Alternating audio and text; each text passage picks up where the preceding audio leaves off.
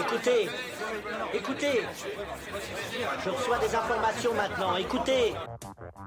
Le feuilleton va recommencer pour quelques épisodes, capitaine. Nous ne sommes pas des robots, Sébastien, mais des êtres vivants. Voilà le pied d'Armstrong. Au centre et en bas de votre écran. Et il marche maintenant.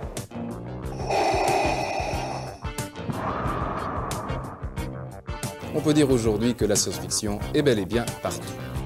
Tu veux dire qu'on est dans un programme informatique Est-ce vraiment si invraisemblable Le dormeur doit se réveiller.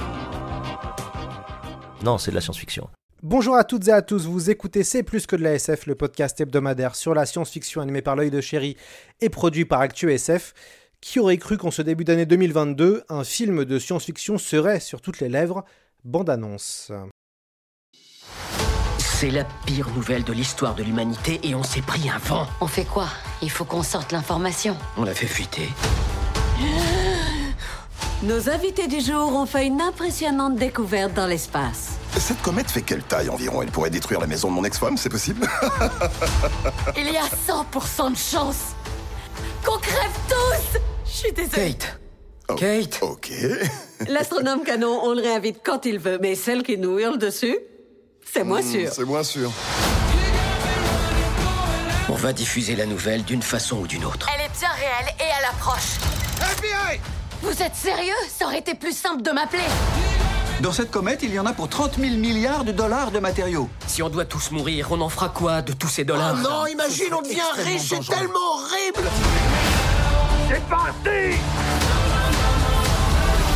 Vous avez découvert une comète? J'ai un tatouage d'étoile filante sur l'épaule. Oh, ça, c'est formidable. hein. Voilà, alors Don't Look Up d'Adam McKee ne cesse de faire parler de lui. Ce film de science-fiction qui mêle anticipation, film catastrophe et aussi space opéra est sorti en fin d'année 2021 sur la plateforme Netflix. Difficile de savoir où donner de la tête avec ce casting de rêve. Il y a Leonardo DiCaprio, Jennifer Lawrence, Meryl Streep, Jonah Hill, Timothée Chalamet ou encore Ariana Grande et Kate Blanchett. Euh, tout le monde se donne la réplique dans une, fable euh, plutôt euh, ironique, sardonique. Et Don't Look Up raconte la difficile quête de deux scientifiques à alerter l'opinion publique qu'une dangereuse comète va s'écraser sur la Terre. Depuis sa sortie, le film fait beaucoup parler sur les réseaux sociaux, mais aussi dans les médias. Derrière cette fable, on retrouve évidemment une métaphore du réchauffement climatique qui est, de plus en plus euh, présent. Euh, pour parler de, ce long métrage, j'ai invité deux spécialistes. L'idée est de savoir si le film est médiatiquement et scientifiquement possible. On va donc faire du fact-check- euh, du fact-checking tout en tentant de décrypter euh, le succès euh, du dernier, Adam McKee. On va commencer avec notre premier invité, Jérôme Lachasse. Bonjour à vous. Bonjour. Vous êtes journaliste culture pour le site de BFM TV, vous êtes un des spécialistes de la comédie, vous nous régalez tous les étés avec votre série sur les comédies que je dirais ratées du cinéma français, avec souvent l'équipe du film qui raconte les coulisses. Je recommande vraiment aux auditeurs de lire vos papiers qui sont excellents et rendons à César ce qui est à César. C'est vous qui m'avez fortement encouragé à faire un épisode sur le film d'aujourd'hui et donc on vous remercie. On retrouve maintenant un autre invité qui nous parle de la région bordelaise, Franck Selzis, bonjour à vous. Bonjour. Vous êtes déjà venu sur le podcast en tant qu'expert scientifique. euh, vous êtes venu nous parler d'Interstellar. C'était il y a maintenant euh, deux ans. Ça passe, ça passe très vite. On est très très heureux de vous retrouver. Euh, Franck, vous avez un CV qui fait rêver. Alors, je vais pas revenir sur tout, mais vous êtes spécialiste des atmosphères planétaires. Vous avez été recruté en 2004 par le CNRS. Vous êtes venu ensuite spécialiste des exoplanètes. Vous avez fait partie du consortium qui a révélé en août 2016 la présence d'une exoplanète potentiellement habitable autour de Proxima, l'étoile la plus proche du Soleil. Vous êtes aujourd'hui directeur de recherche et responsable de l'équipe Eclipse, Eclipse pour Exoplanet Climates Planetary System Evolution du Lab CNRS Université de Bordeaux. Donc Franck, vous êtes un peu notre Leonardo DiCaprio de l'émission, tandis que Jérôme fera Kate Blanchett des, médias. Voilà, c'était la petite blague pour, euh, pour commencer. On, on va commencer avec une première question assez simple.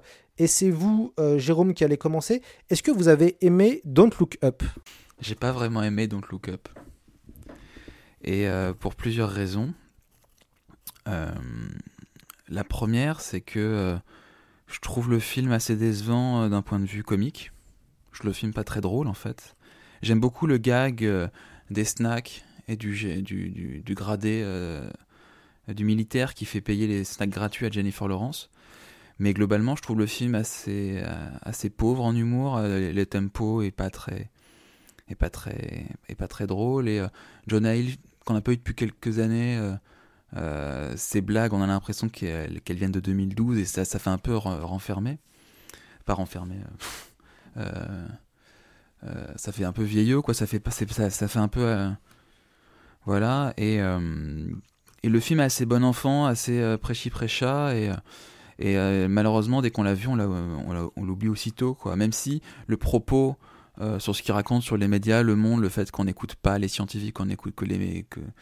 Ça, c'est assez fort, ça suffit pas à faire que le film, euh, je trouve le film réussi. Le, film est trop long, par exemple. Le film est, il, faut, il y a bien peut-être un quart d'heure de trop. toutes les images qu'il y a en flash, ça ralentit l'action, ça, ça alourdit le propos. Non, je suis pas sûr que ce soit une grande réussite ce film. Et pourtant, je vous dis ça, mais j'aime beaucoup Adam McKay. Alors on va y revenir, alors ça tombe bien, Jérôme a mis un, froid tout de suite euh, en, commençant cet épisode et c'est lui qui encourage d'ailleurs à faire cet épisode. Voilà, c'est ça. On, va, je pense qu'on va bien rire durant cette euh, durant cette émission.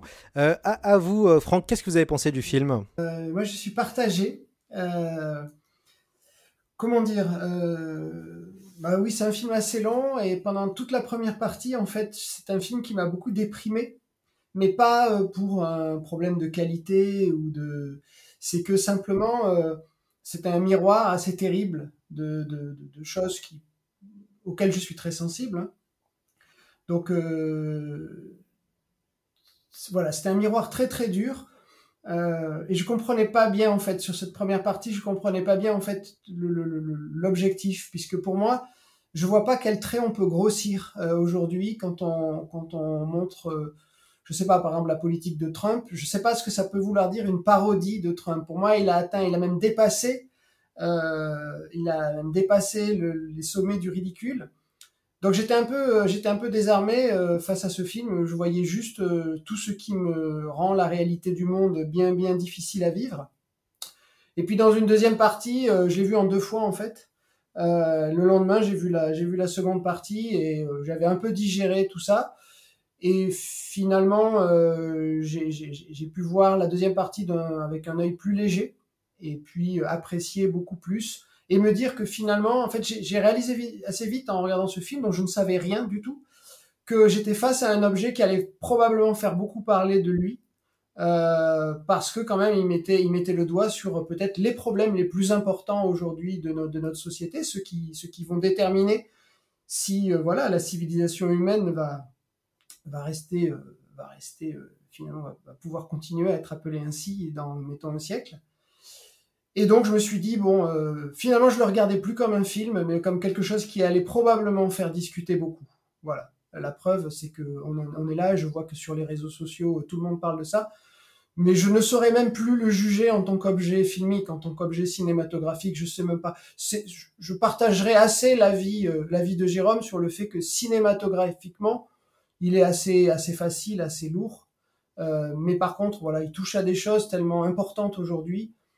Euh, moi, j'ai envie de dire, voilà, c'est un film qui arrive un peu tard euh, pour être bon par rapport à son sujet. C'est un peu facile aujourd'hui, mais peut-être que c'est salutaire quand même. C'est, c'est une vraie question. Alors, ça va être à mon tour. Donc, moi, je, je ne suis pas d'accord avec vous deux. Non, je, plaisante évidemment. Euh, moi, j'ai passé un bon moment devant le film. Euh, j'ai été assez surpris puisque euh, je j'attendais pas forcément ce, film et j'ai plutôt rigolé. j'ai été très heureux de revoir des, acteurs que j'aime que j'aime beaucoup et j'apprécie la radicalité du film, notamment avec sa fin. On y reviendra. à la fin du podcast, évidemment. et moi, j'ai plutôt passé un bon moment. Je me suis diverti j'ai pas trouvé le temps trop long. Alors c'est sûr que euh, après euh, Dune, après James Bond, après Matrix, euh, c'est sûr que bah voilà, moi j'ai trouvé plutôt le, le, temps plus court dans Don't Look Up et je trouve la critique de la société assez exceptionnelle et c'est ça qui m'a vraiment plus, euh, mais je pense qu'on va pouvoir débattre et en revenir euh, tous les trois. Euh, déjà, une première question, Jérôme, et, je vais prendre, vous allez devoir remettre vos lunettes de, journaliste. troisième au box-office de Netflix, on ne parle pratiquement que de ce film hein, depuis sa sortie, et ça a même limite éclipsé les deux gros blockbusters qui sont arrivés à la fin d'année, qui sont Spider-Man No Way Home et, Matrix, qu'on voit à quel point le, le film a fait parler, et peut-être on l'attendait pas à ce, à ce point-là. Comment, analysez-vous le succès de ce long métrage, selon vous? Alors, alors déjà, on a quand même beaucoup parlé de, de Spider-Man, parce que Spider-Man est sorti 15 jours avant. Donc en fait, on a parlé de Spider-Man. Le problème, c'est que Matrix est sorti quasiment 2-3 jours avant, donc là, il, a, il a pu être noyé dans la discussion. On a beaucoup parlé du film déjà. Le film a été beaucoup remarqué parce qu'il y avait déjà le casting, c'est une évidence, puisque c'est quand même assez incroyable de se dire que dans un même film, on a Jennifer Lawrence, DiCaprio, euh, Meryl, Meryl Streep, euh, Jonah Hill. Enfin, le casting euh, fait que les gens vont le voir. Et puis, il y a eu quand même, à cause du casting, il y a quand même un énorme matraquage médiatique. C'est-à-dire qu'on les a vus beaucoup, même s'ils ont un peu écourté à la fin la, la campagne promotionnelle. On parle beaucoup du film parce que c'est quand même le réalisateur Adam McKay quand même ses films maintenant sont assez attendus parce que depuis quelques années après avoir fait pas mal de comédies, il fait beaucoup de films un peu plus sérieux avec des messages assez forts qui sont vraiment en écho avec ce qu'on vit aujourd'hui. Donc il avait fait le Big Short qui était sur la crise des subprimes, ce qui avait fait beaucoup parler de lui, qui permettait de rendre extrêmement accessible un sujet très complexe. Le film a eu un Oscar. Donc le, le film d'après qui était Vice avait été aussi très attendu même s'il n'avait pas autant marché. Donc c'est quand même c'est un, un, auteur en fait et puis il produit aussi la série Succession donc c'est quand même un auteur qui fait des, des films qui sont euh, en écho avec son traverse, qui questionnent ce qu'on fait qui, et qui, qui déconstruisent et qui, et qui critiquent euh, ce que font les puissants, euh, les dérives des puissants. Donc en fait, pour ces raisons-là, c'est un, un, cinéma qui est très attendu. Puis bon, il y a aussi le, le, pitch en fait est très attirant, donc les gens ils y vont avec la force de frappe de Netflix. On se dit tiens, on se, on se lance et le, comme le film parle du réchauffement climatique, mais aussi euh, de la crise du Covid et de la gestion de la crise du Covid en filigrane, ça interpelle les gens qui, qui, du coup en parlent énormément sur les réseaux sociaux. Franck, euh, vous, comment vous analysez le, succès et le, battage autour du film? Alors le battage, je sais pas, mais, mais euh, le succès, en tout cas, je vois des gens qui, avec qui je ne parle jamais de cinéma ou qui ne parlent, j'entends jamais parler de cinéma dans les couloirs, et je vois que ce film ce film fait beaucoup discuter, mais les gens n'en discutent pas vraiment en termes de, enfin moi autour de moi, en termes de est-ce que c'est un bon film, est-ce que c'est pas un bon film, est-ce que les acteurs jouent bien, mais juste comme euh, euh, un, film porteur d'une alarme, on va dire, d'un message d'alerte qui n'arrive pas à passer par les autres médias. C'est-à-dire, voilà, il y a plein de documentaires sur, par exemple, le réchauffement climatique ou la crise du Covid. Euh, il y a plein de voilà, des, de médias plus sérieux. Euh, les gens parlent pas dans la rue du dernier rapport du GIEC, par exemple. Et là, euh, indépendamment des, qualités ou défauts du film, il a réussi à toucher. Ça, il y a, un effet d'emballement qui fait que voilà, il a au moins porté ces sujets-là, ces sujets-là, et puis pas que la question du, du déni climatique, du déni du changement climatique ou des problèmes de gestion de la crise du Covid, mais aussi par exemple le fait que une, grosse partie de la recherche scientifique se trouve maintenant euh, aux mains de quelques personnes très riches, euh, qui est assez bien bien senti dans le film. Hein. Et ça, je pense que voilà, les, gens, moi j'entends plein de gens parler de ce film. Ils parlent pas de cinéma en fait quand ils parlent de Don't Look Up, ils parlent des messages portés et ils se posent la question est-ce est-ce qu'on a là quelque chose qui pourrait un petit peu changer la donne au niveau de la conscience la conscience de ces problèmes-là? Je pense que ça dépasse euh, son, caractère filmique. Et ce qui est hyper intéressant pour rebondir sur ce que vous dites, c'est qu'au Brésil, euh, c'est le réalisateur Kleber Mendoza qui a, souligné ça. En fait, au Brésil, le film rencontre un immense succès parce qu'ils y ont vu en fait un reflet de ce qu'ils vivent au quotidien, c'est-à-dire qu'ils ont vu dans le personnage de Meryl Streep, pas Trump mais euh, Bolsonaro. Dans Jonah Hill, en fait, ils ont vu son fils, complètement idiot et qui a des pouvoirs extrêmes. Et donc ils ont vu, en fait, à travers tout le film, ils ont vu des choses que eux vivent au quotidien dans la, dans la gestion de, de ce qu'ils vivent. Et donc en fait, dans tous les pays, en fait, euh, les, les citoyens de chaque pays, en fait, ça adapte ce qu'ils voient au film, en fait, par rapport à ce qu'ils vivent. C'est assez fou. C'est pour ça aussi qu'il y a un succès, c'est quand même chaque pays, un peu comme une éponge, aspire ce qu'il y a dans le film. Le, le film synthétise euh, tout ce qui va pas dans nos sociétés dirigeants politiques menteurs et stupides, journalistes incompétents, euh, magnats de la Silicon Valley, cupides et dangereux, lâcheté des, scientifiques. Est-ce qu'on n'a pas un film euh, qui dénonce vraiment notre système, même si on peut rappeler avec humour que la bande passante de Netflix est aussi assez polluante euh, Franck? Oui, alors bien sûr, c'est toujours, il y a toujours ce double, aspect Hollywood qui critique, qui critique un système dont il est, euh, un, des, éléments. Donc oui, tout à fait. euh, mais euh, mais il y a quand même euh, encapsulé dans euh, un film qui ne divertissant euh, avec des acteurs très connus. Voilà, comme vous le disiez, un casting un peu fou. Euh, il y a eu ce courage d'arriver à essayer de de distraire avec une critique sur tous les aspects quasiment majeurs de, de la société. C'est, ça, c'est au, moins, c'est au moins quelque chose d'assez exceptionnel.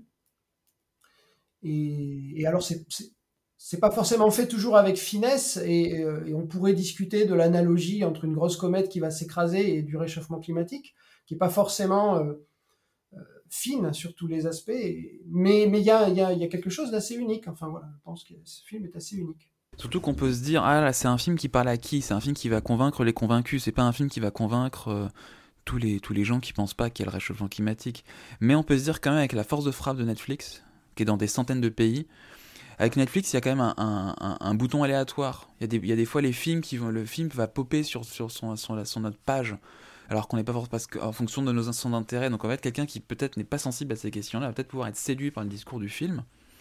Euh, peu importe qu'on l'aime ou pas, mais qui peut être séduit, interpellé par, le, par les propos du film. Euh, donc ça, peut- paradoxalement marcher, hein, ce film, même si c'est un peu illusoire de croire qu'un film peut changer le destin du monde. Euh, bah, Jé- Jérôme, vous allez continuer avec nous.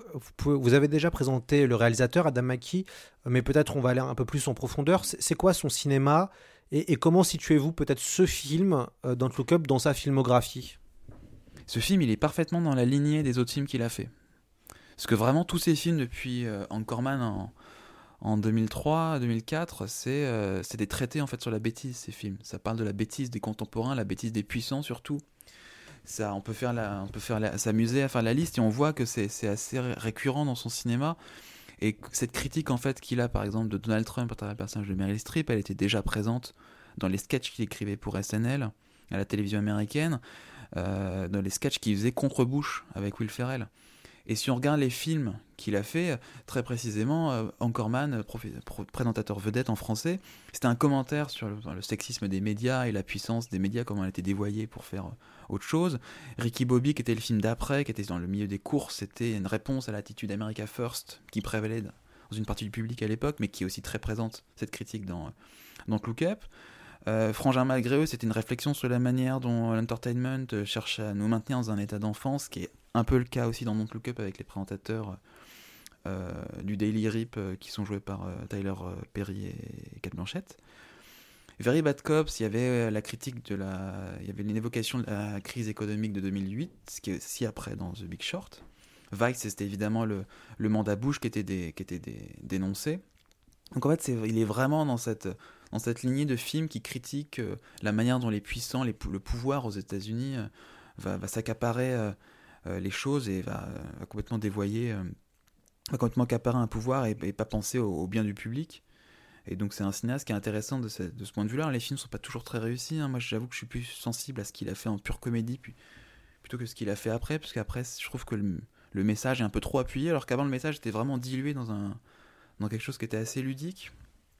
Mais euh, il y a quand même une moquerie de cette Amérique euh, pétrie d'une confiance en elle-même euh, qui, repose en même temps sur rien. Et je trouve que pour le coup, donc Look Up montre assez bien ça, même si, euh, euh, ce qu'on a dit tout à l'heure, je trouve pas le film assez. je trouve que c'est c'est un bon film, par exemple. Comment ça se fait que Netflix ait décidé de travailler avec lui Euh, Alors peut-être parce que c'est vrai qu'on a l'impression que Netflix va chercher des, des réalisateurs euh, euh, entre guillemets euh, soit mythiques, soit ultra primés. Je, je pense à, à Scorsese, je pense à John Campion. Et est-ce que vous pensez que il y a une envie de diversifier et de peut-être d'avoir enfin une grande entre guillemets comédie ou d'avoir un grand film qui, qui dénonce parce qu'il n'y avait pas vraiment ça encore sur la plateforme on n'avait pas encore des films vraiment dénonciateurs on avait peut-être des documentaires mais assez peu de films de fiction qui dénonçaient quelque chose est-ce que vous pensez qu'à ce moment-là Netflix se dit bah tiens on va aussi ouvrir le, la, ligne éditoriale et avoir peut-être d'autres types de, de, de films? Clairement, et sûrement que McKay a dû se dire que euh, c'était le bon endroit Netflix pour toucher le plus grand nombre. Peut-être que McKay n'a pas réussi à faire financer son film par les, par les grands studios. euh, parce que euh, Vice, c'est quand même un film qui a coûté extrêmement cher. Je crois que c'est 60 millions de budget. Ça a été un, énorme, un échec commercial assez lourd.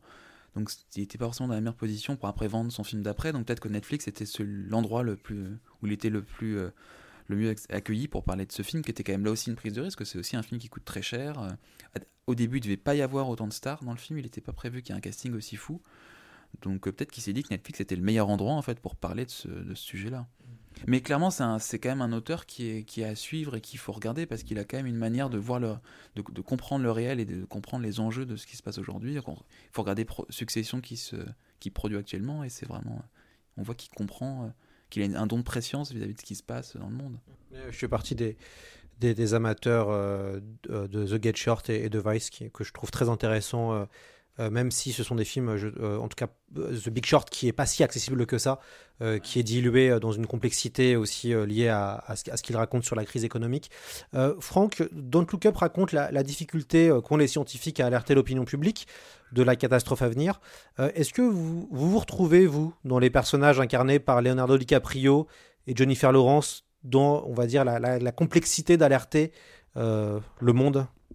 Non, pas, pas, vraiment. Enfin, ce, film m'a évoqué un souvenir que je vous, je tout à l'heure, mais par contre, euh, ça c'est un artifice du film, c'est-à-dire que si on se met dans la position euh, tout à fait plausible d'astrophysicien qui, découvre une comète sur une trajectoire dangereuse, bon, ben, en deux coups de tweet, c'est terminé. C'est-à-dire que, et c'est comme ça que ça se passe, c'est-à-dire vous vous donnez la, position euh, euh, de la, comète, c'est les éléments orbitaux que vous avez pu déterminer. C'est-à-dire, grosso modo, vous dites où est la comète, qu'est-ce que vous savez de son mouvement?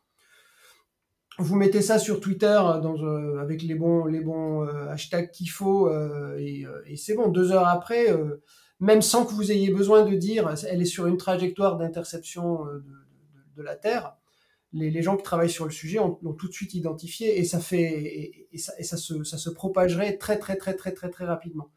Dans le film, on pourrait dire finalement ils ne font pas ça parce qu'ils savent qu'ils ont entre les mains euh, une bombe hein, et, donc ils veulent passer par euh, la voie euh, la voie du, la du gouvernement et c'est là que ça c'est là que ça foire. Mais là il y a effectivement un petit artifice, c'est-à-dire que dès lors qu'ils décident de faire fuiter, il n'y a pas besoin de passer par une émission de télé par un talk show, euh, voilà, les réseaux sociaux et, quand on voit comment ça marche et l'intérêt qu'il y a euh, pour les gens pour ce genre de sujet, ça, ça, diffuserait très vite. Après, ça donnerait pas forcément lieu à des, solutions. D'ailleurs, dans le cas qui est décrit dans le film, il n'y a pas vraiment de solution. ce qui est aussi la limite du, film et de, la métaphore du, changement climatique, c'est-à-dire que le changement climatique, c'est quelque chose que l'homme crée sur son environnement, alors que si demain on découvre une comète de plus de 10 km euh, qui est sur une trajectoire de collision avec la Terre, il n'y a rien qu'on peut faire. il y a des solutions dans le film, mais c'est juste qu'elles ne marchent pas. Alors, dans le film, il y a des choses qui sont intéressantes. C'est que d'abord, il y a des solutions, mais qui sont inhibées par, à un moment donné, une intervention, euh, une intervention de l'espèce de d'ersatz de, Bezos, Musk, etc., qui annihile la tentative euh, de, faire péter le maximum qu'on peut de l'objet, ce qui marcherait d'ailleurs pas forcément, et, euh, qui propose autre chose. Mais l'autre chose qui est proposée dans le film, euh, on est obligé de lui, faire une confiance aveugle. C'est-à-dire que comme c'est pas passé par les, la science habituelle, comme il n'y a eu aucun regard de la communauté scientifique, qu'il a même absorbé en fait les scientifiques pour qu'ils travaillent pour lui, on doit lui faire une confiance aveugle en sa capacité finalement de, de la comète en petits morceaux et de gérer chacun d'eux et de limiter les, les, dégâts sur Terre finalement en sacrifiant une, région. Et, euh, et, ça marche pas du tout. Et en fait, voilà, c'est cette confiance aveugle. Et aujourd'hui, on peut clairement voir euh, une analogie avec des projets qui sont menés euh, par Musk, par exemple. On peut penser à Neuralink, on peut penser à Starlink, donc ce réseau de, ça c'est déjà en route, hein, ce réseau de plein de, plein de, satellites de télécommunications pour finalement apporter Internet au débit partout dans le monde. Mais disons en passant par les, en passant par l'orbite, en passant par les airs, parce que c'est plus simple d'un point de vue géopolitique que, que d'installer euh, des réseaux euh, beaucoup moins coûteux et, beaucoup plus intelligents pour apporter finalement Internet là où il faut. Mais simplement, c'est possible parce que finalement personne n'en empêche, parce que juste il a les moyens de le faire. Euh, et ça, ça, ça c'est ça, c'est une vraie question qui est posée. elle est posée explicitement, c'est-à-dire qu'à un moment donné, je sais pas si c'est pas forcément le grand public a perçu ça, mais À un moment donné, il y a DiCaprio, le personnage de DiCaprio, qui lui dit Mais là, ce dont vous nous parlez, euh, c'est publié où? Est-ce que c'est des publications Est-ce que c'est des revues à référer, donc des peer review journals? Et l'autre rigole en disant Mais qu'est-ce que j'ai besoin de ça? Moi, je fais la recherche que je veux. Donc, ça, c'est peut-être plus subtil comme message. Euh, mais en plus, dans le film, on voit clairement que le président américain, la présidente américaine, euh, Orlin, est à la solde de ce personnage joué par Mike Rylance, hein, qui suffit qu'il aille dans une pièce et qu'il crie son prénom et elle accourt. Donc euh, finalement, c'est lui qui tient les, c'est lui qui tient les rênes du capitalisme, on va dire. Et c'est on est à, à sa merci, c'est-à-dire s'il est brillant et qu'il nous sauve, ça marche si c'est si s'il n'est pas à la hauteur de son personnage, c'est la catastrophe. Et ça, je pense que c'est extrêmement euh, bien vu.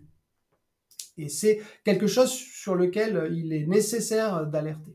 Oui, tout à fait. Euh, alors, le, Mark, Mark Rylance, excellent acteur, qui joue dans Ready Player One, qui fait le, chef des geeks et qui imagine l'univers virtuel, et là qui joue le terrible patron qui, qui s'appelle Peter Isherwell, et qui en, est, qui en est fait une métaphore d'Elon Musk, de Bezos, euh, et qui euh, absorbe euh, ou sollicite différents chercheurs sont passés par les États ou sont demandé l'avis en fait aux, différents États. Franck, je voulais vous faire revenir, enfin je voulais vous faire rebondir sur une citation. donc sur Twitter, on voit beaucoup de gens s'exprimer sur le film, c'est assez hallucinant d'ailleurs et c'est même plutôt rafraîchissant. la climatologue Valérie Masson-Delmotte a analysé sur Twitter que le film illustre aussi la manière dont, malgré eux, les scientifiques peuvent se retrouver instrumentalisés dans un storytelling politique pour un, pour un intérêt spécifique et non l'intérêt général. Vous en pensez quoi, euh, ça, de, euh, Franck? Oui, alors un, des grands problèmes qu'il y a eu, notamment sur, le, sur la question du changement climatique, c'est que euh, au niveau des médias, on ne sait pas bien représenter le consensus par rapport aux idées isolées. C'est-à-dire que pendant des décennies, on va faire venir sur un plateau télé quelqu'un qui représente, euh, je dirais, la communauté en général.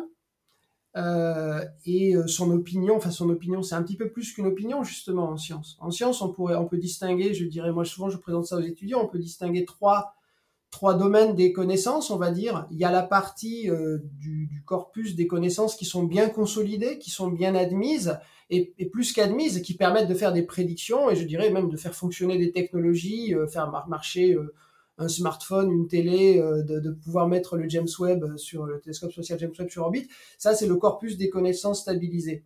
Il y a d'un autre côté les choses qu'on ne connaît pas, hein, qui sont encore hors de portée de nos théories scientifiques ou de notre modélisation.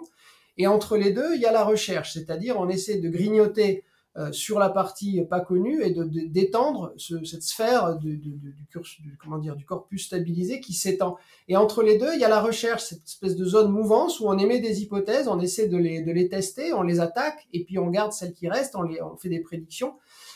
Et euh, ben, généralement, le grand public, il, il a envie d'être informé sur cette zone qui est la recherche et qui est mouvante, c'est-à-dire que et il s'étonne parfois de voir des scientifiques qui sont pas d'accord entre eux.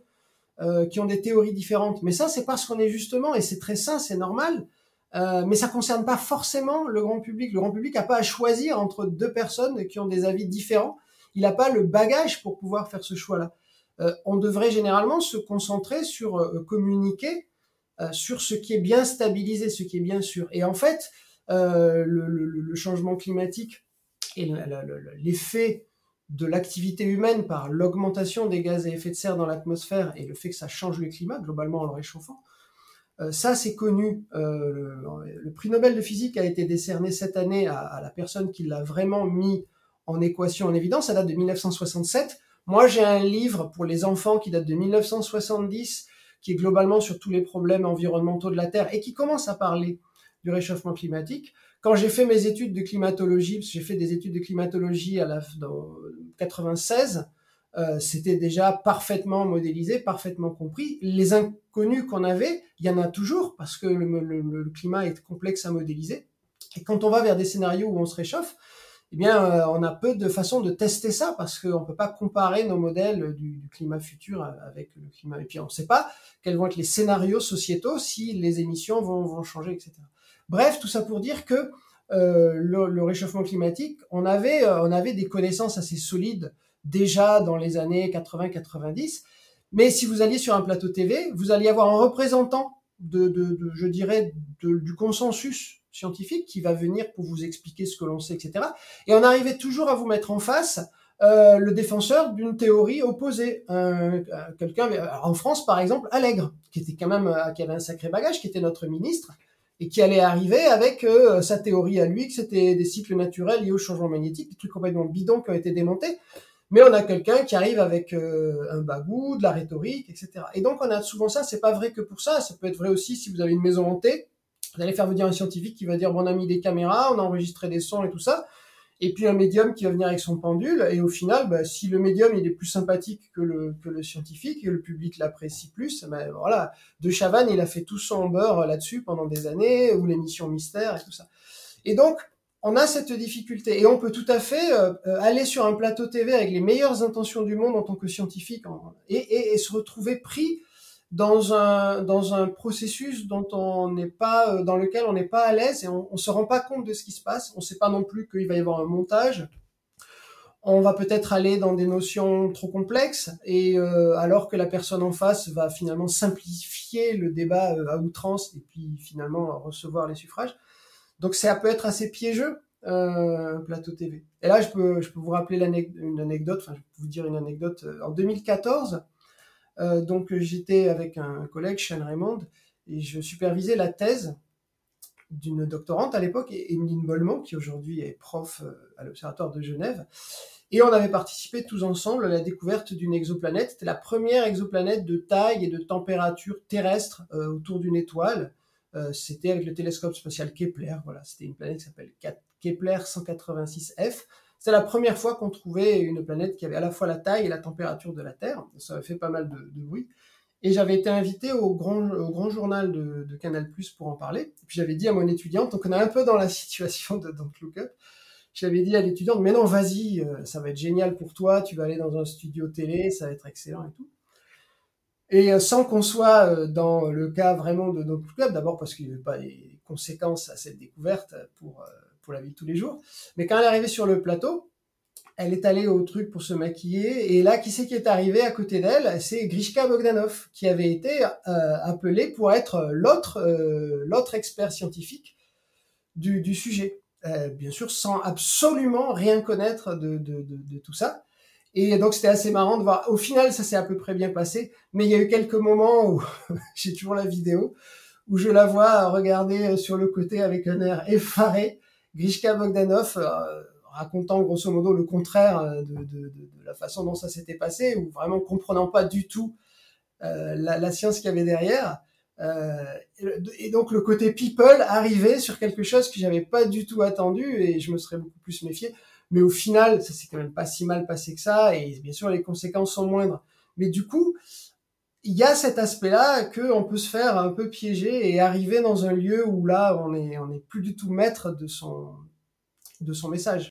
Merci pour euh, cette euh, anecdote qui fait beaucoup rire euh, Jérôme à, côté de, moi. Bah, justement, Jérôme, l'autre gros ressort comique du film joue sur la critique des médias. Vous l'avez dit, Adam McKay a déjà traité la question avec son film culte Encoreman euh, et ses suites, tout à fait. Jérôme, comment vous, qu'est-ce qu'est-ce qui dit le film sur la société du spectacle, mais aussi sur notre tendre profession de, journaliste?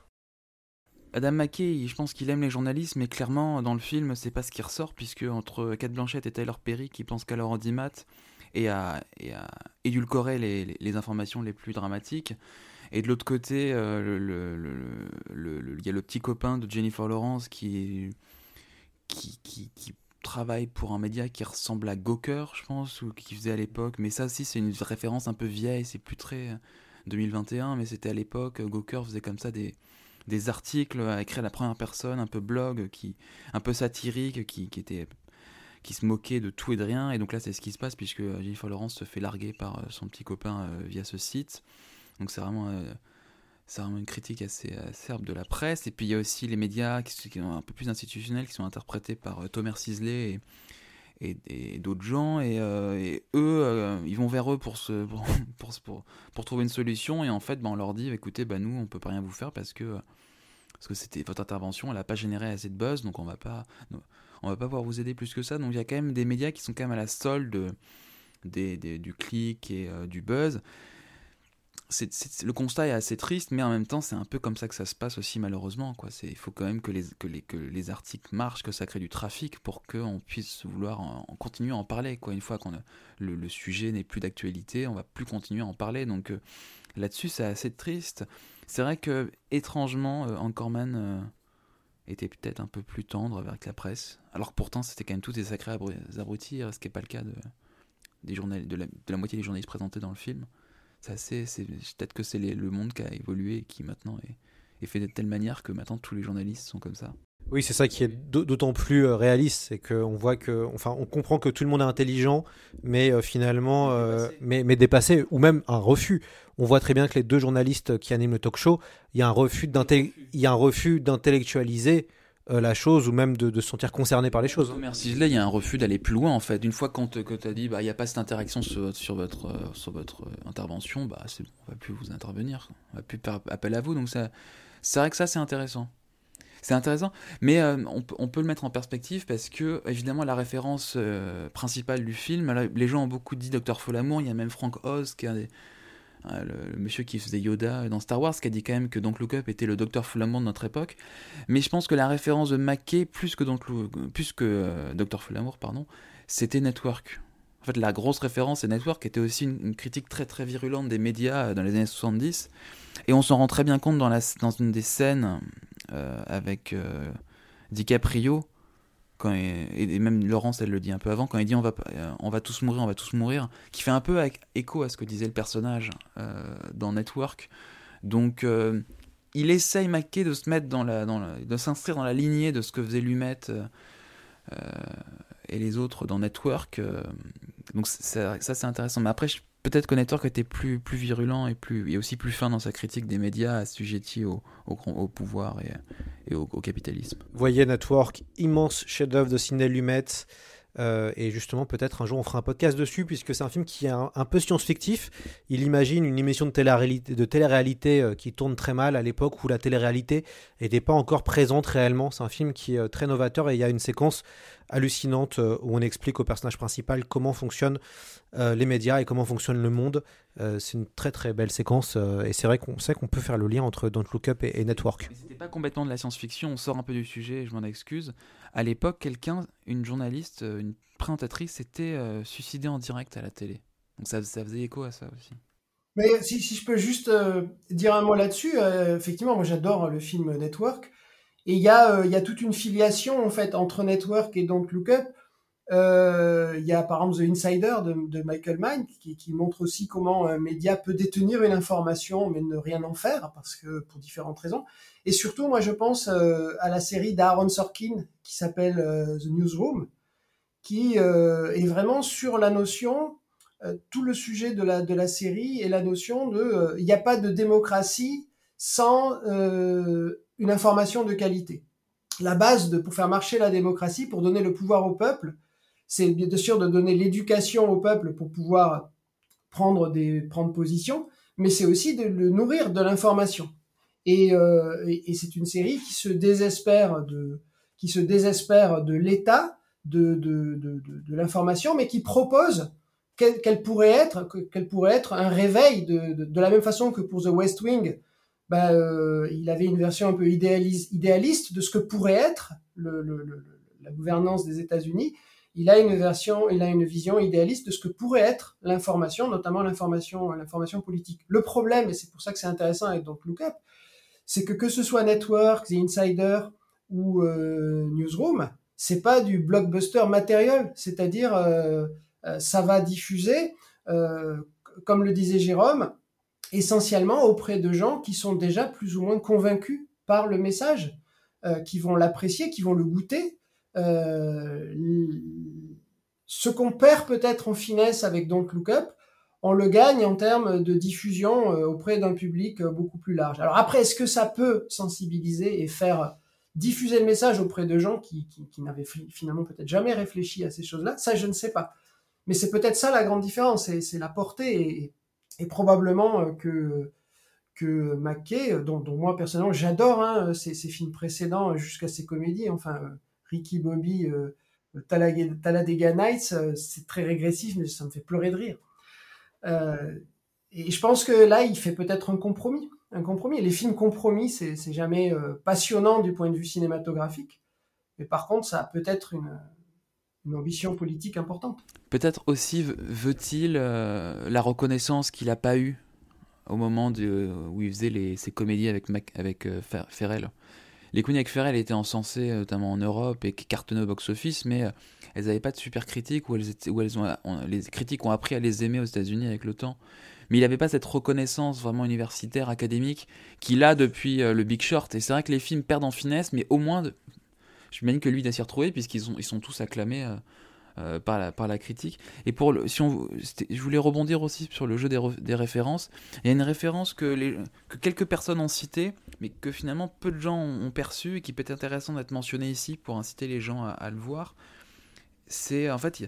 Beaucoup de gens ont rapproché aussi donc Look Up d'un film de Joe Dante, un téléfilm de 97 qui s'appelle The Second Civil War, qui est un téléfilm d'HBO qui lui aussi démontre euh, l'idiotie des institutions. Et donc euh, voilà, il y, a, évidemment, il y a tout un... Voilà, bon bref. ça sera coupé au montage. Mais c'est vrai qu'après, la grosse référence est là, pour le coup, je pense que c'est un film dont Look Up, là, la, la, raison pour laquelle j'aime bien aussi Don't Look Up, malgré tout, c'est qu'en fait, il permet de réhabiliter un film euh, qui avec le temps ne cesse d'être réhabilité et qui va, je pense, s'imposer comme un des grands chefs-d'œuvre des années 2000 et des années Bush. C'est Idiocratie de Mike Judge. Parce que Idiocratie de Mike Judge, c'était complètement régressif, c'était complètement con. À l'époque, ça s'était fait tracher par absolument tout le monde. Tout le monde avait conspué le film. Mais avec le temps, on se rend compte avec Trump, avec ce qui se passe maintenant avec le Covid, à quel point le film était, euh, était vraiment euh, tout compris sur notre monde. Et en fait, donc le COP, ça permet aussi de réhabiliter euh, Idiocratie, qui est un peu le network euh, des années 2000, quoi. Alors, je vais, on, va, je vais me transformer en, Daniel Schneiderman pour faire euh, de l'arrêt sur image. Voilà, je, rêvais de faire ça. Daniel Schneiderman, c'est évidemment euh, une forme de, modèle aussi pour ce qu'il a apporté sur la, sur la critique avec une émission culte avec Bourdieu. on, va écouter ce qui s'est passé sur Arte aux 28 minutes. Euh, c'est en lien hein, avec Don't Look Up. On va écouter euh, Salomé euh, Saké qui est sur le plateau du 28 minutes. Un mot Juste, vous dites que la France fait son travail. La France vient à peine de se Vous pensez à l'affaire du siècle? Mais bien sûr, elle vient de se faire condamner pour inaction climatique. J'aimerais rappeler que même si on respecte tous ces engagements, le, GIEC dit qu'on est à un scénario à plus 2,7 degrés mm. à la fin du siècle. D'augmentation des températures dramatique. Et si euh, les mesures sautent, on est à plus 4 degrés. On parle d'apocalypse. On parle de, Non, mais vraiment, c'est pas radical, c'est pas euh, excessif de ma part de dire ça. C'est les, scientifiques qui le disent. Moi, je fais partie de la génération qui va vivre l'effondrement, qui va vivre. Bah, merci pour nous. Hein. Non, mais bah, désolé. Super sympa. Il faut la réinviter. Alors qu'on est deux boomers à côté de ah. C'est ça qu'elle voulait dire. Il faut des mesures absolument urgentes, y compris en cas d'un échec du, multilatéralisme. On ne peut pas attendre. Hein. Je suis désolée, mais le les conséquences sont déjà là. Les conséquences du réchauffement climatique sont déjà là, y compris avant c'était au Bangladesh, on n'en voyait pas les conséquences. Là, c'était cet été, c'était en Belgique, c'était en Allemagne, c'était euh, aux États-Unis, dans les pays occidentaux. On n'est pas en train de discuter de demain, on est en train de discuter de maintenant. Et, même si certains pays ne respectent pas, parce que on va toujours dire oui, mais les, plus gros pollueurs, ils le font pas. Euh, même s'ils respectent pas, c'est quand même une question de survie, de au moins montrer l'exemple. Déjà, ne serait-ce qu'à l'échelle. Il faut investir chez eux. Ok, boomer. Voilà, c'était une séquence qui a fait le tour des, réseaux euh, sociaux. On entendait euh, Salomé Saké qui essayait d'alerter de, une nouvelle fois aussi sur les, le rapport du GIEC et, autres. Et bah, ça, ça, va nous faire une, bonne transition. Euh, avec vous, Franck, on va faire un peu de fact-checking scientifique. Première question, est-ce qu'il est possible d'anticiper l'arrivée d'une comète géante avec un télescope, comme dans le film? Euh, ben, on finit toujours, euh, surtout si elle est géante, on finit toujours par la, l'observer, par la voir arriver. La question c'est est-ce qu'on peut la voir arriver suffisamment tôt euh, pour pouvoir faire quelque chose? Alors, s'il s'agit vraiment, je pense qu'ils ils ont pas pris, ils pas pris ce cas au hasard, c'est-à-dire le cas d'une d'une comète qui vient du fin fond du système solaire, qui est grosse. Donc, si elle percute la Terre, elle peut faire des dégâts colossaux, c'est-à-dire grosso modo et donner lieu à une extinction euh, massive, type euh, celle qu'il y a eu euh, à la fin du, de l'ère secondaire il y a 65 millions d'années, la disparition des dinosaures. Effectivement, si aujourd'hui, si on détectait ça, allez, quelques mois, un an, un peu plus à l'avance, bah, je vois pas trop ce qu'on pourrait faire dans l'état actuel de nos, de nos technologies, même en se projetant assez loin.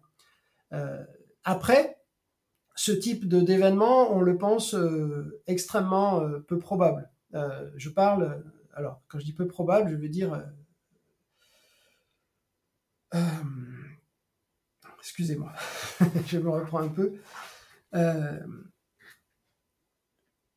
il existe, il existe, euh, il y a un risque réel de, collision euh, entre la Terre et des, petits corps du système solaire, que ce soit des astéroïdes ou des comètes. L'histoire de la Terre est parsemée de, gros impacts. Hein, on en a les, traces hein, sous forme d'impact à la surface de la Terre ou les enregistrements géochimiques. Donc on sait qu'il y a eu des grandes catastrophes dans l'histoire de la Terre. Euh, on ne s'attend pas à ce qu'une de ces catastrophes majeures euh, se passe, euh, je dirais, prochainement, parce que les gros astéroïdes capables de faire ça, on les surveille, on les, comme ils sont gros, on sait où ils sont, et il n'y en a aucun qui est sur une, trajectoire de collision avec la Terre. en tout cas pour, disons, le prochain siècle ou les quelques 200-300 ans. Au-delà de ça, c'est difficile à dire parce que la dynamique du système solaire est chaotique, donc on ne peut pas la prédire à trop longue échéance. Et du coup, les scénaristes ont été assez malins, ils ont fait intervenir effectivement une comète qui vient de très loin, et ça, on, découvre. Là, actuellement, il y a une très belle comète dans le ciel qui est visible que de l'hémisphère sud, qui est la comète Léonard, qui arrive du fin fond du système solaire, qui est, qui est passée dans le système interne, qui n'est pas passée très loin de l'orbite de Mars, par exemple bon, qui va sortir du système solaire, elle est sur une trajectoire hyperbolique, elle s'en va. Euh, simplement, la probabilité de collision entre ces comètes qui viennent de très loin et la Terre, elle est extrêmement faible, extrêmement faible. Donc, euh, il y a vraiment très très peu de chances qu'un de ces objets entre en collision euh, avec la Terre. Et si jamais ça arrivait comme dans le film, effectivement, je pense qu'on n'aurait aucune possibilité de, changer quoi que ce soit voilà, à cette collision. Euh, éventuellement, peut-être, euh, quelques riches pourraient aller euh, faire une base sur Mars, peut-être, mais je ne sais pas s'ils arriveraient à y survivre bien longtemps. Après, il y a, une vraie, il y a un vrai souci en termes de sécurité, c'est les petits astéroïdes qui font entre, disons, une centaine de mètres et un kilomètre. Parce que ceux-là, on n'a pas du tout un bon recensement de leur population dans le système solaire. Et leurs dégâts seraient moindres, mais au niveau régional, ils pourraient être très importants. En 2013, par exemple, il y a eu un, petit astéroïde qui faisait euh, un petit peu moins de 20 mètres, qui a, euh, qui explosé dans le ciel de l'Oural, hein, pas très loin d'une ville qui s'appelle Chelyabinsk, et euh, qui a causé pas mal de dégâts dans la ville. Hein. C'est l'explosion, c'est à peu près 30 fois Hiroshima, et qui a causé, mettons, environ un millier de victimes. Hein. C'est des victimes assez légères. Essentiellement, ce sont des éclats de verre parce que le flash a été vu un peu partout et donc les gens se sont mis aux fenêtres et la l'onde de choc est arrivée et a fait éclater euh, toutes les vitres.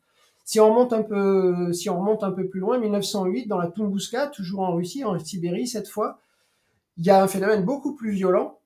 Heureusement dans une zone pas du tout peuplée, mais euh, là on est plutôt euh, un objet qui ferait plus de 50 mètres et des énergies qui seraient plutôt de l'ordre de 1000 fois Hiroshima. Et là, on est pourtant que en dessous de la centaine de mètres. Euh, au-dessus de la centaine de mètres, en dessous du kilomètre, euh, là, on aurait des dégâts assez considérables. Hein. On pourrait raser des grandes villes, des régions importantes. Et là, on n'a pas du tout, du tout, du tout un recensement complet euh, des astéroïdes capables de faire ça.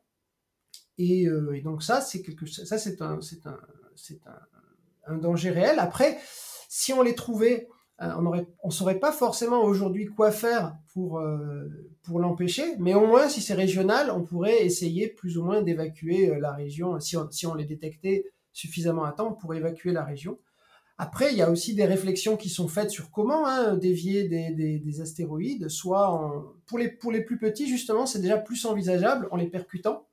Il y a une mission de la NASA qui s'appelle DART, qui va, euh, qui va aller percuter un tout petit astéroïde. En fait, c'est un, un, astéroïde pas très loin de la Terre qui s'appelle euh, Didymos. Et il a une toute petite lune qu'on appelle Didymoon et qui fait, euh, qui fait à peu près une centaine de mètres. Et on va aller percuter avec cette, cette sonde DART. Normalement, il aurait dû y avoir aussi d'autres vaisseaux accompagnants de l'Agence spatiale européenne, mais elle a abandonné l'idée de, participer à cette mission. Et l'idée, c'est notamment de voir euh, à quel point on peut, euh, influer sur, euh, sur la trajectoire de ce petit corps, parce qu'on ne connaît pas bien la cohérence interne de ces objets. Donc on ne sait pas trop comment l'énergie voilà, grosso modo, est-ce que ça va être un choc élastique ou inélastique? Si c'est un choc élastique, eh ben, eh ben on peut, euh, peut utiliser euh, la quantité de mouvement de, l'impacteur pour dévier l'objet. Si c'est un choc, euh, si c'est un choc inélastique, ben, ça peut marcher beaucoup moins. Et vous voyez déjà, je commence à aller dans des notions qui font que vous perdez mon attention. Et je suis comme DiCaprio dans le film. Je, n'ai pas suggéré, je n'ai pas suggéré voilà mon propos. En tout cas, il y a vraiment une réflexion. Et surtout, la première chose que les, que les astronomes euh, demandent ainsi, c'est qu'on ait, qu'on ait les moyens de repérer au moins ces objets, c'est-à-dire de savoir de quoi on parle, de quels sont les dangers potentiels, de, de repérer très en amont ces objets qui font entre, euh, entre 100 mètres et 1 km. Et on a un grand observatoire qui va, qui va ouvrir d'ici à un an au Chili, qui qui s'appelait avant le LSST, maintenant qui a été rebaptisé le Vera C. Rubin Observatory, qui lui va pouvoir faire un recensement beaucoup, beaucoup plus poussé de ces objets-là, et donc on saura, on saura mieux estimer euh, quel est le, danger, et peut-être imaginer euh, éventuellement des, solutions pour, pour gérer ça. Donc il y a une réalité derrière ça. Les scénaristes ont été finalement assez malins en prenant un, événement possible, il n'y a rien d'irréaliste mais extrêmement improbable, qui serait une comète qui arrive comme ça de, l'autre bout du système solaire et euh, qui arrive avec une très grande vitesse et contre lequel on peut rien faire parce que d'abord on le sait trop tard et puis on n'a pas les moyens pour, pour le dévier. Alors vous, vous, anticipez justement mon deuxième fact-checking euh, scientifique. Est-ce qu'il est possible ou crédible d'envoyer des missiles nucléaires stopper la comète ou d'envoyer des super drones pour tenter de la faire imploser de l'intérieur? On peut aussi trouver la une troisième alternative qui est celle de Michael Bay dans qui est d'envoyer des foreurs sur la comète pour installer une charge nucléaire et la faire exploser de l'intérieur. Non, pour, je pense que pour un, pour un objet comme ça, euh, ça marcherait pas, même si on envoyait. Alors, comment je pourrais vous le dire? Ces objets-là, euh, c'est un peu une espèce de tas de cailloux. Euh, y a pas, enfin, pour certains d'entre eux, il n'y a pas vraiment de cohésion. C'est juste une espèce de. En, en anglais, on dit rubber pile. Rubber pile, c'est un tas de cailloux. Et si vous envoyez, un, si vous envoyez des, bombes nucléaires dedans, vous, secouez un peu ce tas de cailloux, mais il est lié par la gravité. Les cailloux, ils vont pas partir. Ils vont, vont quand même. Le centre de masse de l'objet va continuer à, à suivre sa trajectoire et à arriver, et arriver sur Terre. Si on le faisait suffisamment tôt et qu'on pouvait faire des grappes de petits objets, on répartirait la chute d'objets plus petits en différents endroits de la Terre, mais globalement, on ne changerait pas l'énergie cinétique qui est déposée, euh, qui est déposée sur Terre. Il faudrait vraiment que l'essaim se, se, disperse d'une façon à ce que certains d'entre eux évitent la Terre, mais ça marche pas, marche pas bien. Euh, on pourrait euh, alors le découper, le découper, je, je, ce serait découper quelque chose comme le, l'Everest en petits morceaux, donc je pense que ça prendrait un temps phénoménal, même avec des milliers des milliers de drones et chacun avec sa propulsion. Donc, disons, dans, un, dans un schéma de science-fiction où on se met pas trop de limites dans nos capacités énergétiques, de ressources, et si on se projette dans des futurs très lointains, je ne saurais pas vous dire ce qui est possible et ce qui n'est pas imaginable. inimaginable. J'aurais envie de dire oui, on peut, on peut s'autoriser à imaginer beaucoup de choses, mais dans quelque chose qui est, envisageable à, l'horizon, euh, voilà, comme dans le film, non, c'est absolument pas possible. Après, il y a des solutions rigolotes, hein, comme euh, par exemple peindre un astéroïde pour euh, changer son bilan thermique et ça peut influer, c'est un effet qu'on appelle l'effet Yarkovsky qui peut changer la trajectoire des objets. On peut les recouvrir de papier aluminium ou les peindre, mais ça c'est pour les objets un peu plus petits, mais euh, voilà, ça, ça fait partie des choses qui ont été étudiées quantitativement pour voir si ça pourrait être mis en œuvre. Et alors, troisième question scientifique, est-ce qu'il est, est, qu'il est, crédible de s'enfuir sur la planète par euh, vaisseaux spatiaux, Frank Seldis, pour rejoindre peut-être une exoplanète que vous avez découvert avec d'autres scientifiques? Non, là, c'est le voyage interstellaire. Euh, vous voyez comment on est, comment on est hyper content d'avoir réussi à mettre un télescope spatial à, à 1 500 000 km de, de la Terre euh, avec précision. Ça, on sait faire et on est, on est super content, mais euh, il y a cinq ou six objets qui sortent du, du, du, système solaire actuellement, en tout cas qui sont sur des trajectoires pour sortir du système solaire. C'est les sondes Pioneer 10, Pioneer 11, Voyager 1, Voyager 2, et puis New Horizons qui a fait un, survol de Pluton, et puis l'espèce de propulseur euh, qui a accéléré New Horizons et qui aussi va quitter à terme le système solaire, et qui arriveront autour d'autres, disons que dans, mettons, 10 000, 20 000, 30 000 ans, ils seront plus proches d'une autre étoile que du Soleil. ça, c'est ce qu'on sait. Après, dans, dans, une vision très futuriste, il n'y a pas, de, y a pas de grande impossibilité hein, à faire ces voyages-là plus rapidement en, accélérant. mais, mais, mais, mais c'est pas à la portée de quelques riches vont pas partir sur une arche pour aller se faire manger par un brontoroc sur Kepler 186f. Non, je pense que ou alors vraiment on nous cache des choses vraiment euh, voilà qui dépassent de très très très très loin euh, nos, ressources euh, actuelles et nos technologies actuelles. Il faudra aller, comme, dans comme dans Independence Day, aller dans la zone 51 pour aller vérifier. Alors, Jérôme. Je suis très déçu que tu pas parlé de Space Cowboy. Hein. Parce que Space Cowboy, c'est un peu la même, la même histoire. oui, c'est vrai. c'est vrai. avec que des papis très sympas.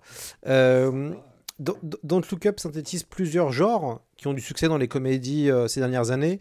On pense à la série Silicon Valley, on a de l'absurde à la super grave ou à la South Park.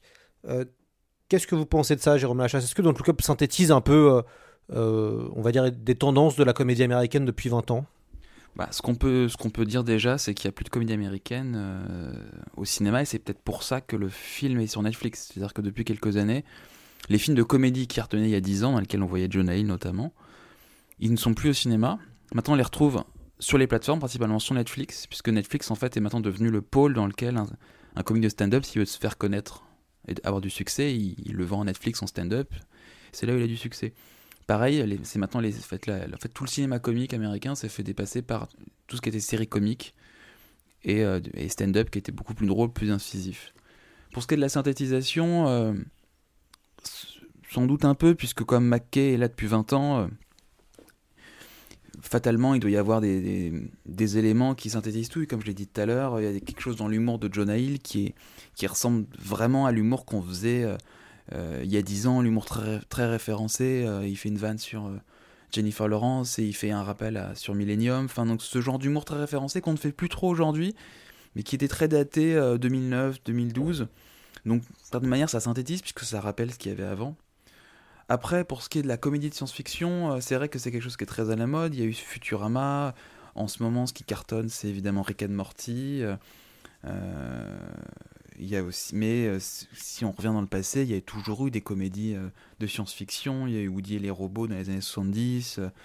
il y a eu, il y a eu La folle histoire de l'espace de, de Brooks. Il y a eu Brasil de, de Terry Gilliam, il y a eu Galaxy Quest plus récemment, il y a eu Mars Attack, euh, Retour vers le futur, Man in Black, enfin c'est quand même quelque chose qui est assez courant. Après c'est vrai que mêler euh, fin du monde et, comédie c'est assez rare. D'une certaine manière, euh, Lars von Trier il l'a fait dans Melancholia. Mais il y a aussi deux films avec Keira Knightley étonnamment, dont Silent Night qui vient de sortir, qui sont aussi des films qui finissent pas très bien.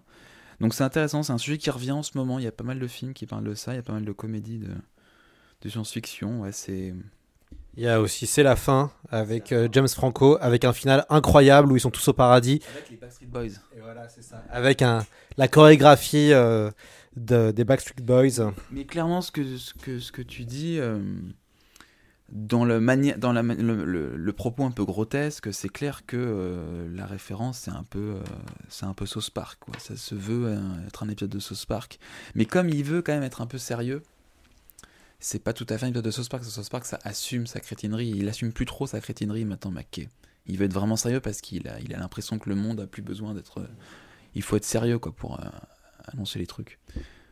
Franck, en, cas de catastrophe, est-ce que la Silicon Valley peut, peut nous sauver? Euh, enfin, ça dépend des, catastrophes. Euh, euh, si je replace le, sujet sur, par exemple, le, réchauffement climatique, on va dire il y a de grandes tendances qui s'opposent. C'est ben, ceux qui veulent, qu'on garde notre mode de vie et qui vont essayer d'imaginer des solutions technologiques au problème, c'est-à-dire pas arrêter d'émettre des gaz à effet de serre, mais essayer de les capter de, l'atmosphère, de les, de les récupérer, euh, voire de faire de l'engineering euh, climatique, c'est-à-dire de modifier le climat de, la planète. Hein. Euh, donc j'imagine qu'il y a des recherches là-dessus. Après, ça pose beaucoup de problèmes parce que notamment, on parle souvent du réchauffement climatique, mais il y a y a une autre grande crise qui, qui, qui, arrive derrière en même temps, qui est l'effondrement de la biodiversité, c'est-à-dire la disparition des, milieux naturels et le fait que ben, la vie sur Terre commence à se raréfier en termes de diversité et, et, peut, selon les, modèles, s'effondrer à un moment donné, passer sous un seuil. Et, que euh, si, par exemple aujourd'hui on avait une solution pour euh, une source d'énergie, je sais pas par exemple la fusion qui pourrait marcher à, ressources et coûts modérés et qui nous permettrait d'avoir euh, des sources d'énergie à faible à faible pollution et d'avoir des ressources en matériaux par exemple parce qu'on irait miner un, astéroïde ou une comète justement façon le personnage de Don Look Up eh ben ça, ça, changerait pas le fait qu'à un moment donné, il faut qu'on garde des espaces sur Terre euh, aux formes de vie autres que nous et avec lesquelles on partage notre environnement. Donc souvent, ces solutions un peu technologiques qui pourraient par exemple naître de, ces îlots de recherche avec beaucoup de moyens qu'il y a dans, la Silicon Valley, eh ben, oublient généralement euh, la globalité du problème et euh, ce sont des, tentatives, je pense, un peu désespérées d'une certaine façon, pour conserver, euh, pour conserver un mode de vie. Et c'est ça aussi, je pense, dont parle donc Look Up. C'est cette espèce de, c'est cette espèce d'irrationalité à vouloir conserver un mode de vie juste parce que c'est celui auquel on est habitué. Et, euh, je trouve moi l'idée finalement l'idée géniale du film, c'est le Don't Look Up, c'est-à-dire non non, ne regardez pas le ciel. Ce qu'il y a dans le ciel, euh, c'est mensonge. Regardez un écran de télé. C'est-à-dire arriver, arriver avec finalement cet argument absolument aberrant. Mais euh, voilà, moi c'est ça que j'ai trouvé la beauté de ce, film surtout, c'est son titre et ce qui euh, vers la fin euh, devient le, voilà, le, moment clé du film où on voit la comète dans le ciel, mais on continue de la nier. On continue de la nier parce qu'en fait c'est pas tellement le phénomène que l'on que l'on considère, c'est les implications que ça aurait sur notre façon de vivre. Donc on n'adapte pas. Finalement, le problème de notre société, c'est qu'on on vit pas de la, on, met pas notre philosophie euh, avant notre façon de vivre. On a une façon de vivre, et ben on va adapter notre philosophie à, de façon à conserver et à justifier, euh, à justifier notre façon de vivre. Bah à la fin, ils regardent, hein. ils ont pas trop le choix. à la toute fin, quand il quand il y a John Ellie se retrouve tout seul dans dans l'espèce de blocos là. Et il voit tout le monde en train de partir, là les gens ils comprennent, mais c'est vraiment à la toute toute fin. Mais la fin c'est ce qu'il y a de mieux dans le film. On, va revenir sur, euh, sur la fin. Euh, dernière question, euh, avant d'analyser un peu la fin tous ensemble. Est-ce que la science peut nous sauver, Franck? Vous restez positif ou pas en tant que chercheur? La, la, science, elle, elle j'en reviens à cette histoire de démocratie qui a besoin d'un flot d'informations. La science, euh, je, ferai la différence entre la science et, euh, et, son utilisation et la technologie. La science, elle est là pour donner les informations. Donc, euh, les scientifiques, ils sont là, par exemple, pour dire, ben voilà ce qui va se passer si on continue d'émettre autant de dioxyde de carbone dans l'atmosphère. Voilà ce qui va se passer si un astéroïde de 500 mètres, qu'on ne sait pas aujourd'hui bien recensé dans le système solaire, percute la Terre. Voilà. Après, euh, en théorie, euh, le, scientifique, il n'est pas là pour euh, voilà, il donne un conseil scientifique éventuellement, mais on n'a même pas vraiment de conseil scientifique associé aux démocraties. On l'a dans le cas exceptionnel, par exemple, de la pandémie, on a un conseil scientifique, d'accord? Mais et alors, c'est vrai que commence à y avoir des discussions dans les milieux scientifiques de se dire bon ben on, donne l'information mais ça donne rien. Ben va falloir va falloir peut-être commencer à, à faire émerger des, tendances politiques du milieu même de la science, puisque euh, ce flux d'informations n'arrive pas jusqu'aux gens. Alors effectivement, le scientifique, il a aussi sa part de responsabilité. C'est pour ça que moi, par exemple, je consacre de plus en plus de temps à la communication scientifique par rapport à la recherche, parce que je me dis finalement, la recherche, euh, au final, à quoi elle sert si on n'arrive pas à faire aboutir euh, à la connaissance générale ce, travail de recherche. J'ai l'impression, notamment pour ce qui est du... Bah, bien sûr, je suis astrophysicien, je suis peut-être un peu loin des questions euh, euh, terrestres, mais j'ai l'impression que, par exemple, l'univers dans lequel on vit est beaucoup plus abstrait aujourd'hui pour la plupart des gens qu'il ne l'était euh, il y a peut-être un siècle. je discute parfois des gens, je leur montre ce qu'il y a dans le ciel, de jour comme de nuit, hein, mais les gens s'interrogent de moins en moins sur, voilà, plein de gens qui savent pas placer le sud, le nord, l'est, l'ouest, savent pas quelle est telle, étoile dans le ciel, si c'est une étoile, si c'est une planète. on a un peu perdu un lien qui finalement est le lien avec l'univers dans lequel on vit. C'est pas parce que les choses sont loin, voilà, qu'on fait pas partie d'un tout qui a, voilà, les saisons, c'est parce que la Terre a une obliquité. Euh, l'évolution de la Terre, c'est pas c'est pas quelque chose qui est déconnecté de nous, même si ça se passe sur des échelles de temps différentes. Mais je trouve voilà, si la science, c'est pas son rôle euh, peut-être de, disons que elle, marche bien. Il y a une grande communauté scientifique, on fait des progrès scientifiques incroyables. Euh, il y a le GIEC qui, fait ses rapports. Donc là, il y a eu le dernier le premier volet du dernier rapport qui est public. Viendront ce printemps le deuxième et le troisième volet. Donc le, premier volet, c'était sur l'état du climat aujourd'hui. Le deuxième volet, ce sera sur son impact du changement climatique sur euh, euh, la biosphère et, euh, et l'humanité, enfin, et sur voilà, les structures de la, civilisation humaine. Et le troisième volet, celui qu'on attend beaucoup et qui répond peut-être un peu à ta question, ce sont des propositions, des suggestions d'actions à mener ou de politiques à mener. C'est-à-dire que là, pour une fois, pour la première fois, les scientifiques se sont dit, bon, mais on va être obligé de servir le truc déjà euh, déjà prémâché euh, aux politiques, c'est-à-dire de leur dire voilà ce qui, on va vous proposer des choses, on va vous proposer des choses. Alors on ne sait pas encore ce que ça va être puisqu'il n'est pas paru, mais ça va être, je pense pour moi c'est une grande nouveauté ça. Et c'est lié à l'inaction euh, ou à l'incapacité, je ne sais pas comment appeler ça, des politiques à remettre en question un mode de vie, un système économique, social, géopolitique qui euh, n'est pas viable à terme, qui n'est pas viable à terme. Et qui n'est plus euh, viable euh, à, terme. On, va maintenant évoquer, les garçons, la, fin du film. ceux qui n'ont pas encore vu Don't Look Up, j'espère qu'on vous a donné envie de le regarder pour vous faire votre propre avis. Et on vous demande d'arrêter le podcast maintenant, puisqu'on va spoiler voilà, la, fin, même si on, a, on avait égrené un peu quelques pistes sur la fin. Qu'est-ce que vous pensez de cette fin qui est radicale, qui fait, qui fait qu'elle est aussi inoubliable? Euh, puisque bah, à la fin, ça se termine plutôt mal pour, euh, pour l'humanité. La comète détruit la Terre plus ou moins. Alors on sait pas, on sait qu'il y a quelques survivants, mais un mini, très très très très peu de survivants. Euh, une partie de l'humanité, et c'est là où le film s'envole vraiment dans de la SF pure et dure, va sur une planète habitable. mais 22 000 ans plus tard, ils sont cryogénisés et on va voir un espèce de nouveau Éden où, ce ne sont, où il n'y a quasiment que des vieux, euh, d'ailleurs que des vieux qui ont payé pour venir. Euh, il y a un lobbyiste, il y a la présidente des États-Unis, il y a euh, quelqu'un qui est dans le pétrole, quelqu'un qui est dans la banque. Enfin bref, le, paradis a un peu une sale gueule et un petit peu dangereux. qu'est-ce que toi, Jérôme, qu'est-ce que tu as pensé de cette, de cette fin? Tu disais tout à l'heure que c'était ce qu'il y avait de meilleur dans, du film. Ouais, j'ai pas aimé le film, mais j'aime beaucoup la fin. Alors, juste avant qu'on aille 22 000 ans dans le futur, toute la fin où la fin du monde approche, où euh, les gens commencent à, quitter leur milieu, à se retrouver ensemble pour vivre leurs derniers instants ensemble, ça c'est assez poignant je trouve. C'est ce qui est le plus réussi.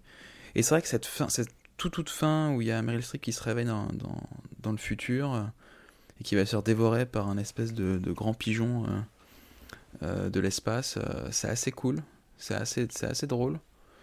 Et, euh, et, ça donne envie de voir ce que pourrait faire McKay avec de la SF parce que l'univers visuellement est plutôt, plutôt bien. Enfin, en termes de SF, c'est assez chatoyant, c'est ça fait un peu rêver. Donc euh, ouais, moi j'aime bien cette fin. Et après il y a une autre fin dans la... il faudra savoir euh, si c'est plausible ou pas, mais où il y a John qui se réveille au milieu des, décombres de, du monde. Et donc en termes de science-fiction, c'est plutôt cool parce qu'on se dit, tiens, est-ce que la Terre, elle peut exister une fois qu'elle a explosé euh, À quoi ressemble euh, une autre planète enfin, c'est, assez chouette comme euh, réflexion. Franck, d'ailleurs, s'il y a un astre qui tombe comme ça dessus, la planète, elle va comment après? Bon, enfin, nous, on est quasiment presque plus là, je pense, mais est-ce qu'il y a des survivants quand même? Bah, tout dépend de tout dépend de, de l'intensité du, de, l'impact. Euh, par exemple, il y a 65 millions d'années, euh, l'astéroïde qui, a, qui est responsable de, la grande crise qui a mis fin euh, au règne des dinosaures, on estime qu'il faisait à peu près 10 km, donc un petit peu comme la, comète dans le film. il arrive moins vite, parce que les astéroïdes arrivent un petit peu moins vite que les, comètes. On voit bien qu'il y a des animaux qui ont survécu. Hein, c'est essentiellement les animaux qui vivaient dans les marais. Enfin, je parle des gros animaux ou des animaux qui voilà, c'est des choses comme les crocodiles, les tortues hein, qui vivaient dans les, dans les marécages, qui n'étaient pas directement euh, euh, dépendants de la production primaire par photosynthèse, c'est-à-dire des plantes vertes euh, qui nourrissent les herbivores, qui nourrissent les carnivores. Ça, c'est, ça, ça, ça, ça, prend cher très vite. Et puis, il faut, aussi être à l'abri euh, des conséquences directes, c'est-à-dire il faut mieux être dans le sol, sous une couche, pour se protéger du rayonnement qui va arriver de la de l'atmosphère, qui va être chauffé par le haut par les éjectats de l'impact.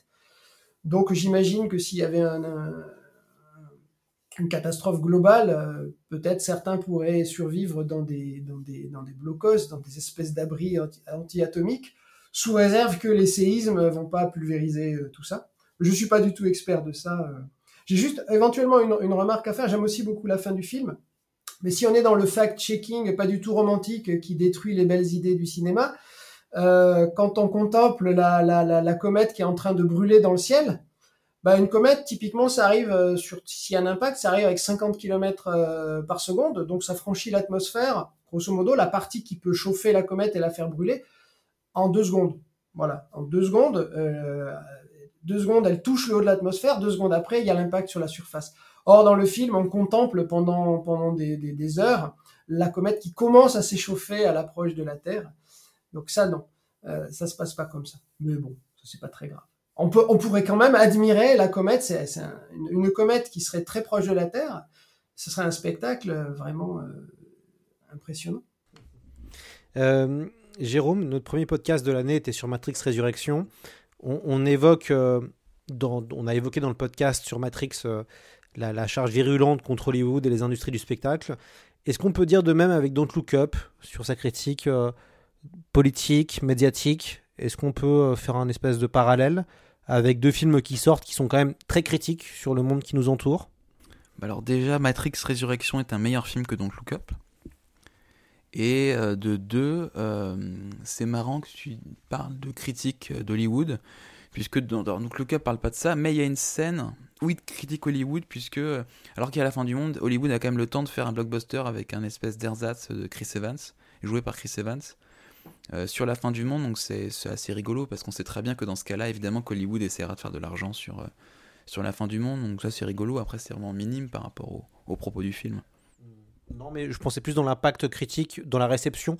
Euh, même si les gens, les gens ont aimé ou pas d'ailleurs sur le dernier Matrix, les 40, dernières les 40 premières minutes ont beaucoup marqué sur la partie méta, sur la partie critique du marketing, de faire des films, des, jeux vidéo, des fans, des fans toxiques. Et, ce qu'on voit, c'est que ce film, Don't Look Up, marque beaucoup les gens sur sa dimension critique. Est-ce qu'on peut faire un parallèle entre, entre les deux, selon vous? Je suis pas certain. Je suis pas certain, c'est pas ce que les gens retiennent en fait dans, dans Look Up. Les autres, ils s'écharpent beaucoup plus sur euh, est-ce que la satire est fine ou pas. Euh, est-ce que ça fait penser à Quotidien? Est-ce que ça fait penser à- au Daily Show Est-ce que ça fait penser à Trump Euh, C'est plutôt sur ces sujets-là que les gens s'écharpent. Ou est-ce que ça fait penser au Covid ou pas Est-ce que le réchauffement climatique Ils, vont plutôt s'écharper sur ces aspects-là, euh, les, les internautes, les spectateurs? Euh, Franck, euh, la, la science-fiction, est-ce que ça peut sauver le monde? C'est une vraie question qu'on retrouve déjà de temps en temps hein, dans des salons, dans des festivals. Est-ce que la SF peut changer le monde? Oui, oui, ouais, c'est euh, moi, c'est le, c'est la grande question que je me pose. La, la, science-fiction dans, son, je dirais, dans son sous-genre de l'anticipation euh, dystopique pour dire attention, voilà les directions euh, vers lesquelles on va. Eh bien, j'ai l'impression que ça n'a jamais vraiment empêché le monde d'aller dans ces directions-là. Grosso modo, la, SF pisse dans un violon depuis depuis bien longtemps c'est assez triste. Et ce que je regrette moi avec euh, Don't Look Up, c'est ce que je disais, c'est que c'est plus un miroir qu'un film visionnaire. C'est-à-dire euh, quand si on reproche au film de pas être fin, c'est que le monde dans lequel on vit n'est pas fin, il n'est pas subtil. Euh, regardez euh, qui arrive au pouvoir des grandes nations de ce monde. Il y a rien de fin, il y a rien de subtil dans la façon. Il y a y a personne qui arrive au pouvoir avec des propositions d'une société pour 2050, pour 2100 et qui est capable de proposer quelque chose de viable. Euh, on est dans euh, de la com, de la du médiatique. Même même en France, euh, regardez le niveau de la campagne présidentielle et, les journalistes qui la commentent généralement commentent les choix de communication des, des, des, des candidats. Il y a personne qui est là pour discuter d'un projet de société pour euh, 10 ans, 20 ans, etc. Et pour poser les grandes questions justement de survie dans, ce, dans, les trajectoires sur lesquelles on est. Donc j'aurais du mal à reprocher. Alors, je regrette qu'un film comme Don't Look Up arrive pas plus tôt. Mais pareil, si je, refais le parallèle avec, euh, avec à l'autre extrême du spectre, quelqu'un comme Aaron Sorkin, quand il fait, euh, quand il fait euh, à, la, à la Maison Blanche, il montre finalement une espèce de, de, d'administration US un peu idéale, avec à sa tête un prix Nobel d'économie qui est humaniste, euh, qui, qui, qui, qui n'a pour but que le bien, de, le bien du, du, de, des États-Unis et du monde, on va dire. Et on peut lui reprocher cette espèce d'idéalisme et de, et de naïveté. Euh, mais au moins, il propose quelque chose. Il propose quelque chose. Il propose un monde où, euh, voilà, on peut même avoir un débat entre républicains et, euh, et l'autre bord euh, qui soit constructif. Et il fait ça aussi dans The Newsroom mais ça donne pas grand chose. C'est réservé, je dirais, à un public un peu, un peu ciblé, un peu érudit, et finalement qui a pas forcément besoin d'être, d'être, je dirais, qui est déjà, qui est déjà convaincu. Voilà, donc Look Up, euh, peut-être que c'est, je sais pas, je me rends pas compte, peut-être que c'est un film salutaire, peut-être qu'il va faire réaliser des choses à certaines personnes. C'est plus un miroir que quelque chose qui anticipe beaucoup. Et puis, il, adresse tellement de sujets que euh, est, il est plus ou moins fin sur, sur différents sujets. Pour moi, je trouve qu'il est très pertinent sur euh, la façon dont il, critique, remet en question les personnalités comme, Musk, Bezos et, le, et leur potentielle dangerosité. Ça, je trouve qu'il est là-dessus, il est, assez fin, mais je peux pas. Enfin, voilà, ce que je, ce que je reproche au film, c'est que peut-être, voilà, le trait, on peut pas le grossir. Donc euh, il est déjà, il est déjà euh, euh, peut-être quelques années avant avec Idiocratie, avant Trump, effectivement, on pouvait grossir le trait, mais à l'époque les gens ont dit monsieur, on n'arrivera jamais à un tel degré de d'ineptie. Bah si, si, et voilà, c'est plus un miroir. Alors j'ai du mal à reprocher à Don't Look d'être d'être pas subtil, de ne pas être subtil, parce que le monde, il est loin aujourd'hui d'être subtil. Le reproche d'Idiocratie pour Idiocratie à l'époque, c'était juste que le film était con. Parce que le film était, était nul, c'était juste vraiment le degré zéro. Oui, de- oui, oui. Pour les gens, c'était c'est la pire chose qu'a jamais produite euh, Hollywood. Mais euh, est-ce qu'un film de SF peut changer le monde? Moi, j'ai l'impression que, euh, de manière un peu euh, utopiste, qu'un film de SF va pas changer le monde, mais est-ce que ça, est-ce que ça inciterait pas les scientifiques à faire davantage de choses ou à les, à les pousser ou à donner des vocations pour après, peut-être, pour le coup, changer ou apporter des différences? Mais en tout cas, oui. la SF est pas le genre de film qui va faire avant, euh, changer le, le monde. Ce qui peut faire changer le monde, c'est des comédies romantiques ou des drames. Ça peut changer la vie de gens dépressifs euh, qui peuvent s'y retrouver. Mais euh, donc Look Up, ça fera pas changer le monde. Ça peut peut-être accentuer euh, les, les désirs suicidaires de certains. Mais euh, au-delà de ça, euh, c'est pas sûr que ça change grand-chose. Ça fait partie d'un d'un ensemble culturel qui peut, euh, qui peut éveiller, qui peut éveiller les gens à des, intérêts. En ce sens-là, je pense que c'est prétentieux de la part d'Adam McKay de dire qu'il va changer le monde, mais il peut faire partie d'un ensemble de livres, de films, d'œuvres qui peuvent éveiller des vocations, faire réfléchir. euh, voilà, c'est comme ça que je le vois. Ça marche. Écoutez, merci beaucoup, euh, messieurs, euh, d'être venus sur le podcast. C'est plus que de l'SF pour analyser et parler de Don't Look Up. On sera évidemment euh, ravis de vous retrouver. Peut-être, Jérôme, vous reviendrez pour parler d'idiocratie? Ah, avec plaisir. On fait ça. Idiocratie. Et, euh, et puis, bah, Franck, on espère vous retrouver évidemment euh, à Bordeaux, euh, peut-être, mais euh, pour reparler de, de films de, de science-fiction et de science. Avec plaisir. Shake and bake. Avec plaisir. Euh, Super. On va finir avec euh, en musique, euh, justement avec le thème principal de Don't Look Up, euh, qui a été composé par Nicolas Britel. À très vite dans C'est plus que de la SF et n'hésitez pas à noter ce podcast et à laisser des commentaires sur Apple Podcast ou sur Spotify, ça fait toujours plaisir. Si vous aimez le podcast, n'hésitez pas aussi à nous le dire, à nous l'écrire, ça nous réchauffe le cœur.